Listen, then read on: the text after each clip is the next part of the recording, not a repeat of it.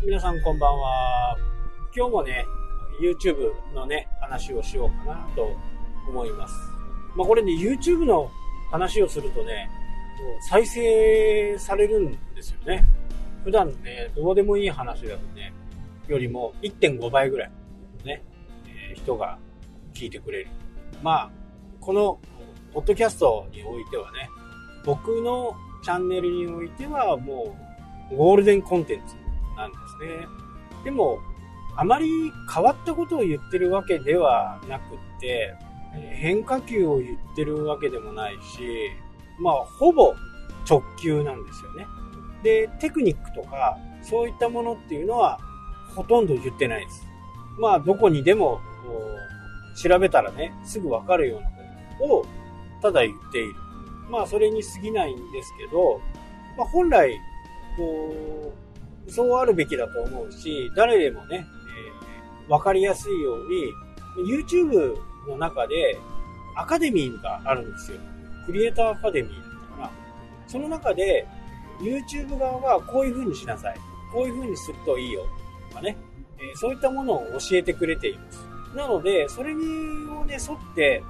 やっていけば、ある程度の知識をつきます。まあ、ただね、あのーテクニックではないんですけど、まあ、SEO が上手い人、SEO でね、上位に来たことがある人は比較的簡単。だけど、誰かに教わったまんまやってる人であれば、結構大変かなっていうふうにね、思います。一番の肝はタイトルの付け方なんですけど、ただ、YouTube は前々回ぐらいにね、言ったと思うんですけど、その動画の僕たちが喋っている言葉を文字化してるんですね。なので、たとえタイトルにそのことがなくても、動画の中でたくさん言っていることがあれば、それをね、上位表示してきます。まあ、それだけ、あのー、YouTube 先生はね、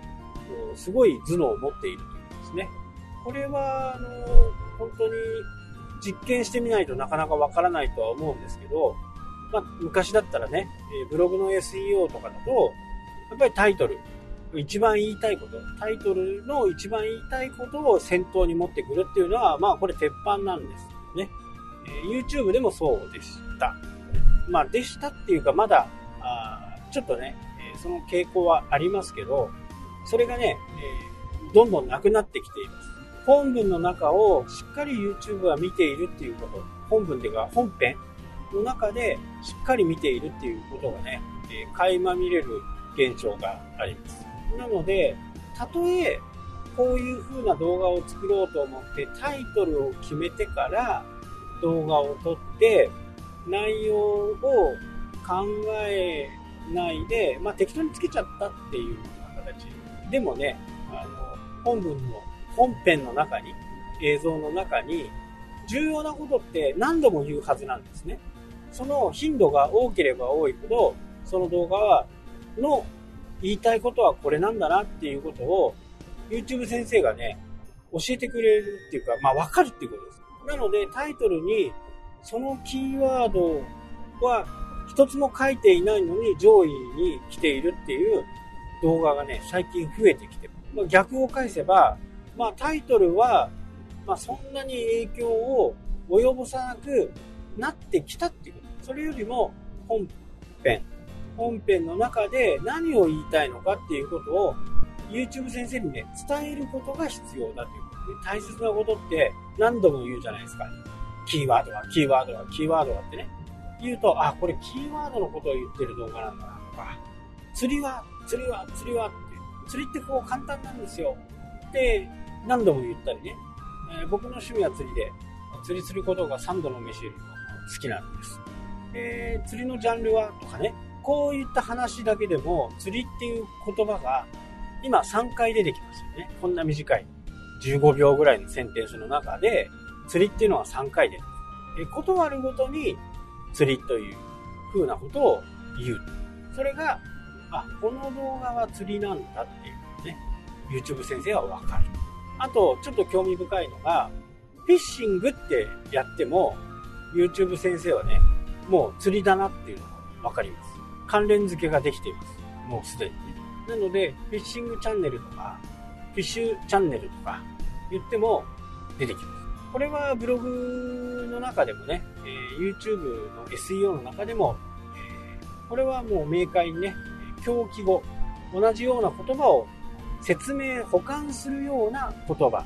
これ狂気語って言うんですけど、その言葉の前後にね、その釣りっていう言葉、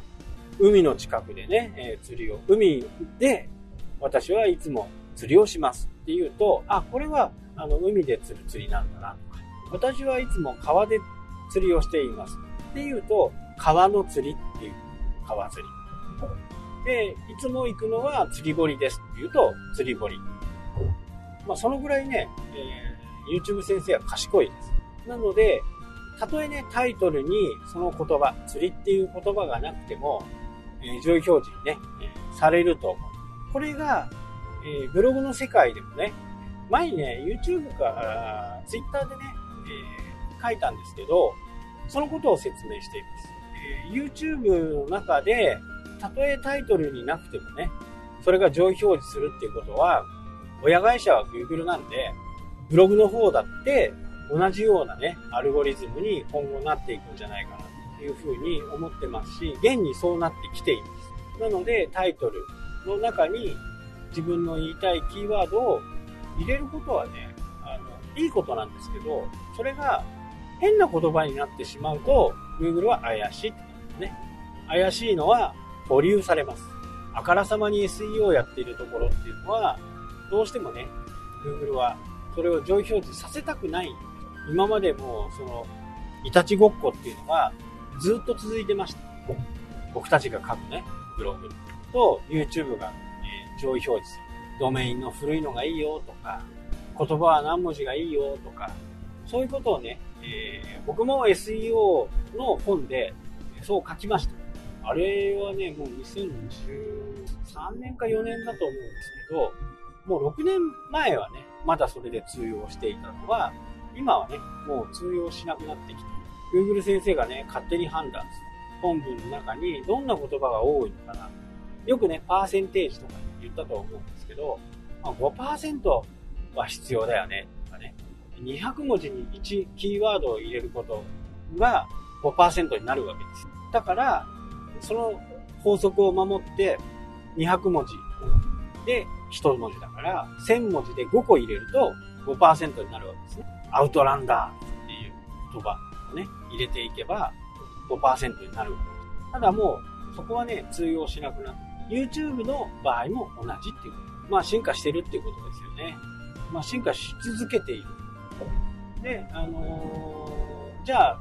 再生時間はどうなんだろう再生時間っていうか、録画の時間はどうなんだ？これは長ければ長いに越したことがないです。例えば今、皆さんの近くにね、えー、パソコンやスマホがあれば、YouTube の検索窓に、ワードプレスってローマ字で入れてみてください。ワードプレスっていうキーワードを入れて検索したら、何分の動画が出てきます。相当長い動画が出てくるはず。ということは、短い動画よりは、なるべく長い動画の方がいい。ただね、えー、今回ワードプレスで調べたやつは、1時間オーバーしてるやつが何本かあると思うんですけど、まあ、そこまでやるとね、結構大変なんで、なかなかね、それはできないでしょうけど、まあ、5分よりは10分、10分よりは20分、20分よりは30分という風な形でね、えー、やった方がいいっていうのがね、実際に自分で検索するとよくわかると。はい、というわけで、今日はこの辺で終わりとなります。それではまた。したっけ？